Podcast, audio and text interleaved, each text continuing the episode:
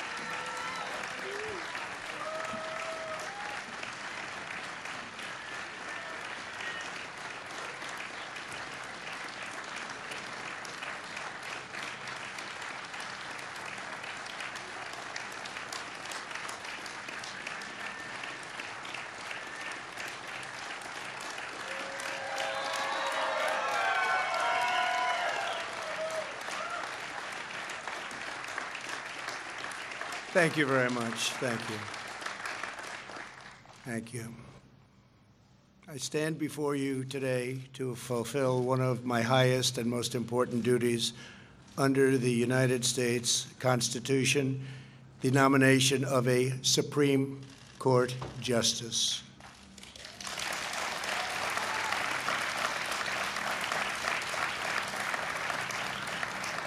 This is my third such nomination after Justice Gorsuch and Justice Kavanaugh, and it is a very proud moment indeed. Over the past week, our nation has mourned the loss of a true American legend. Justice Ruth Bader Ginsburg was a legal giant and a pioneer for women. Her extraordinary life and legacy will inspire Americans for generations to come.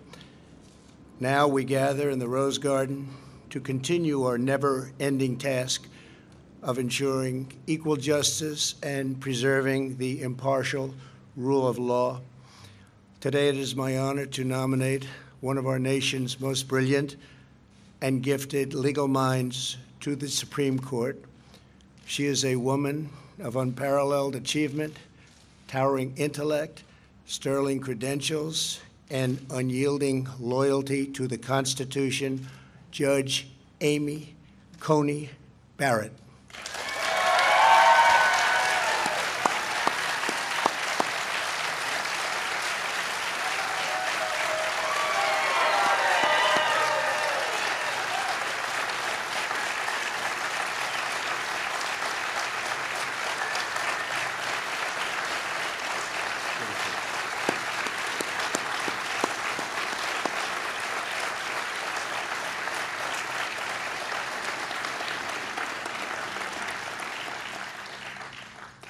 We're also joined by Amy's husband, Jesse.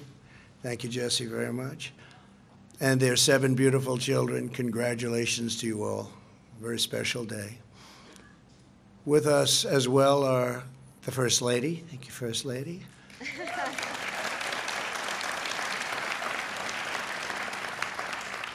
Along with Vice President Mike Pence and his amazing wife, Karen. Thank you very much, Mike.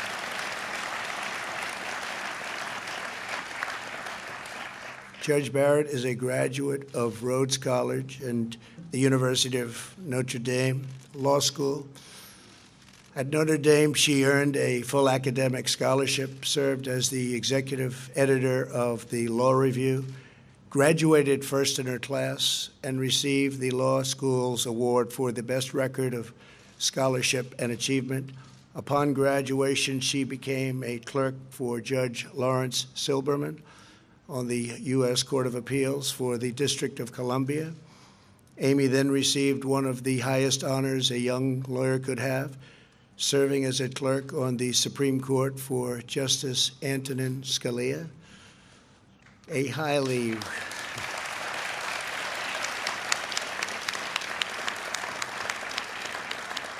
a very highly respected law professor at Notre Dame, wrote to Justice Scalia with a one sentence recommendation Amy Coney is the best student I ever had. That's pretty good. Justice Scalia hired her shortly thereafter, and we are honored to have his wonderful wife, Maureen. Where is Maureen? Maureen Scalia with us today. Thank you. And our great Secretary of Labor, thank you very much. Thank you, Mr. Secretary. Very good genes in that family, I will say. Very good genes. Before joining the bench, Judge Barrett spent 15 years as a professor at the University of Notre Dame Law School. She was renowned for her scholarship, celebrated by her colleagues, and beloved by her students. Three times she was selected at Notre Dame Distinguished Professor of the Year. When I nominated Judge Barrett to serve on the U.S. Court of Appeals for the Seventh Circuit, in 2017. Every law clerk from her time at the Supreme Court endorsed her and endorsed her nomination, writing, quote, We are Democrats, Republicans, and independents, yet we write to support the nomination of Professor Barrett to be a circuit judge. Professor Barrett is a woman of remarkable intellect and character. She is eminently qualified for the job. And I can tell you, I did that too. I looked and I studied, and you are very eminently qualified for this job. You are going to be fantastic. Thank you. Really fantastic.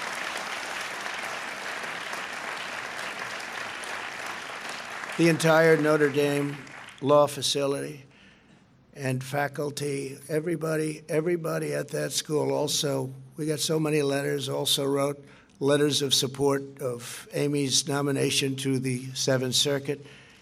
They wrote, in effect, despite our differences, we unanimously agree that our constitutional system depends upon an independent judiciary staffed by talented people devoted to the fair and impartial administration of the rule of law, and we unanimously agree that Amy is such a person.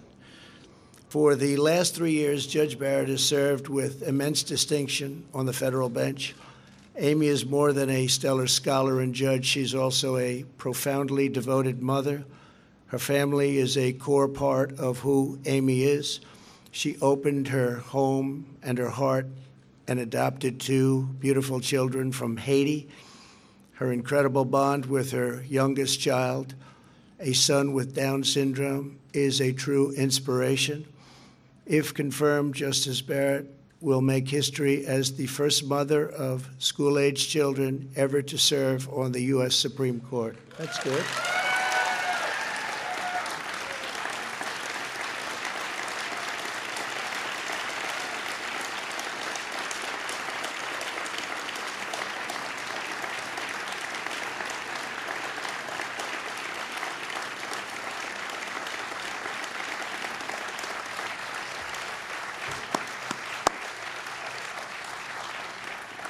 To her children, Emma, Vivian, Tess, John Peter, Liam, Juliet, and Benjamin, thank you for sharing your incredible mom with our country. Thank you very much.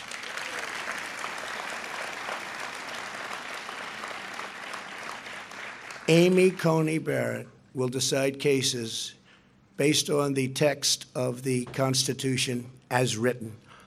As Amy has said, being a judge takes courage. You are not there to decide cases as you may prefer. You are there to do your duty and to follow the law wherever it may take you. That is exactly what Judge Barrett will do on the U.S. Supreme Court.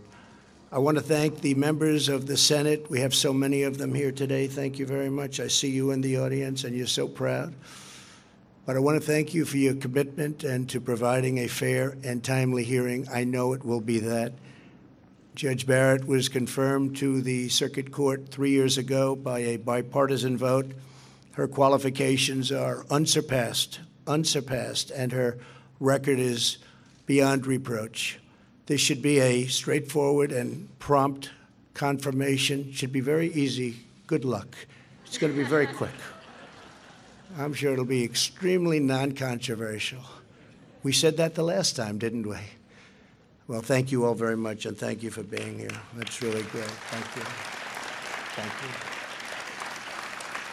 I further urge all members of the other side of the aisle to provide Judge Barrett with the respectful and dignified hearing that she deserves, and frankly, that our country deserves.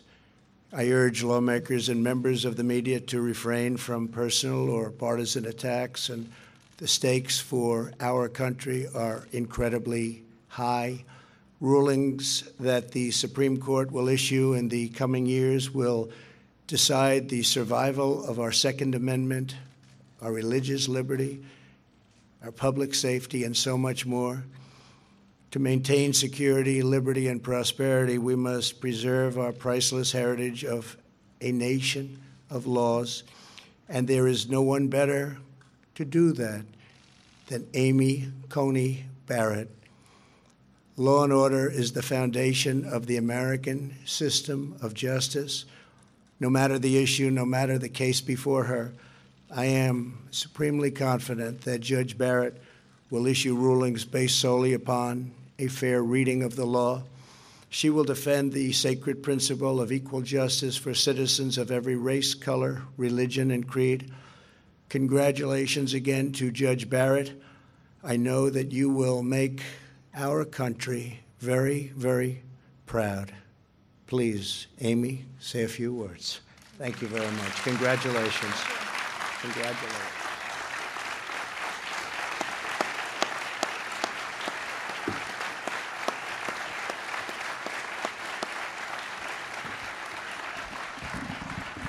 Thank you.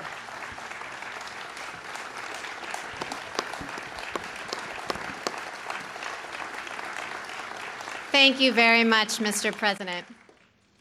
I am deeply honored by the confidence that you have placed in me. And I am so grateful to you and the First Lady, to the Vice President and the Second Lady, and to so many others here for your kindness on this rather overwhelming occasion. I fully understand that this is a momentous decision for a president. And if the Senate does me the honor of confirming me, I pledge to discharge the responsibilities of this job to the very best of my ability. I love the United States, and I love the United States Constitution. I am truly.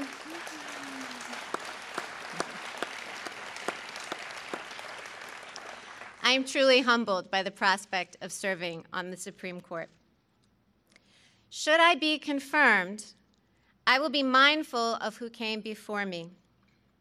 The flag of the United States is still flying at half staff in memory of Justice Ruth Bader Ginsburg to mark the end of a great American life. Justice Ginsburg began her career at a time when women were not welcome in the legal profession. But she not only broke glass ceilings, she smashed them.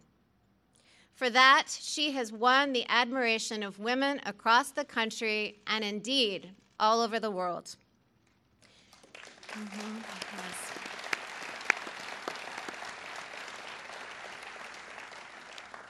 She was a woman of enormous talent and consequence, and her life of public service serves as an example to us all.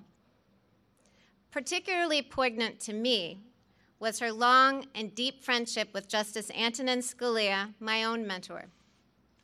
Justices Scalia and Ginsburg disagreed fiercely in print without rancor in person. Their ability to maintain a warm and rich friendship, despite their differences, even inspired an opera. These two great Americans demonstrated that arguments, even about matters of great consequence, need not destroy affection. In both my personal and professional relationships, I strive to meet that standard. I was lucky enough to clerk for Justice Scalia. And given his incalculable influence on my life, I am very moved to have members of the Scalia family here today, including his dear wife, Maureen. I clerked for Justice Scalia more than 20 years ago, but the lessons I learned still resonate. His judicial philosophy is mine too. A judge must apply the law as written. Judges are not policymakers, and they must be resolute in setting aside any policy views they might hold. The President has asked me to become the ninth justice, and as it happens, I'm used to being in a group of nine, my family. Our family includes me, my husband Jesse, Emma, Vivian, Tess, John Peter, Liam, Juliet, and Benjamin. Vivian and John Peter, as the president said, were born in Haiti, and they came to us five years apart when they were very young. And the most revealing fact about Benjamin, our youngest, is that his brothers and sisters unreservedly identify him as their favorite sibling. Our children obviously make our life very full. While I am a judge, I'm better known back home as a room parent, carpool driver, and birthday party planner. When schools went remote last spring, I tried on another hat. Jesse and I became co principals of the Barrett e Learning Academy. And yes, the list of enrolled students was a very long one. Our children are my greatest joy, even though they deprive me of any reasonable amount of sleep. I couldn't manage this very full life without the unwavering support of my husband, Jesse. At the start of our marriage, I imagined that we would run our household as partners. As it has turned out, Jesse does far more than his share of the work. To my chagrin, I learned at dinner recently that my children consider him to be the better cook. For 21 years, Jesse has asked me every single morning what he can do for me that day. And though I almost always say nothing, he still finds ways to take things off my plate. And that's not because he has a lot of free time. He has a busy law practice. It's because he is a superb and generous husband, and I am very fortunate. Jesse.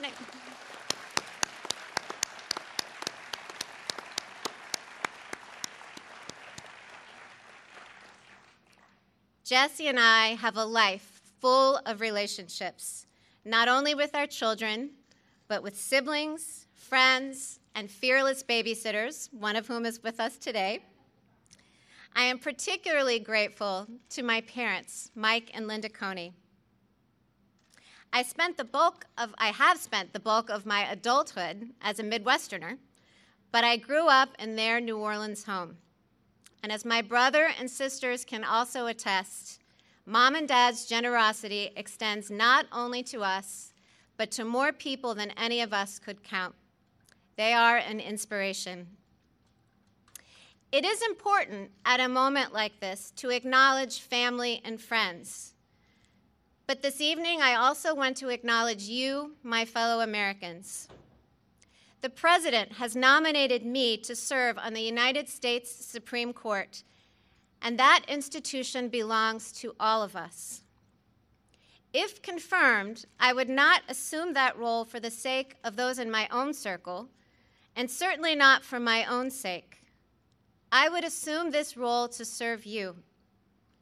I would discharge the judicial oath, which requires me to administer justice without respect to persons do equal right to the poor and rich, and faithfully and impartially discharge my duties under the United States Constitution.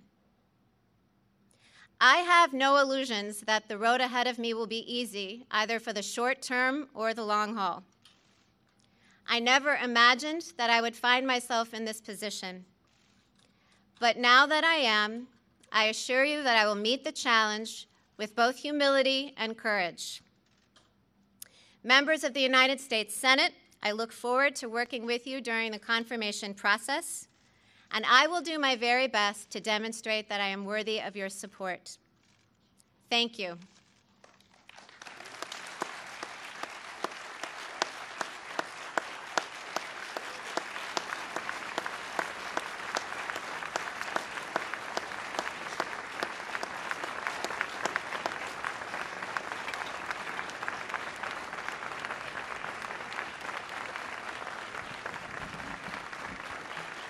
Come on up, family. Come on up, family.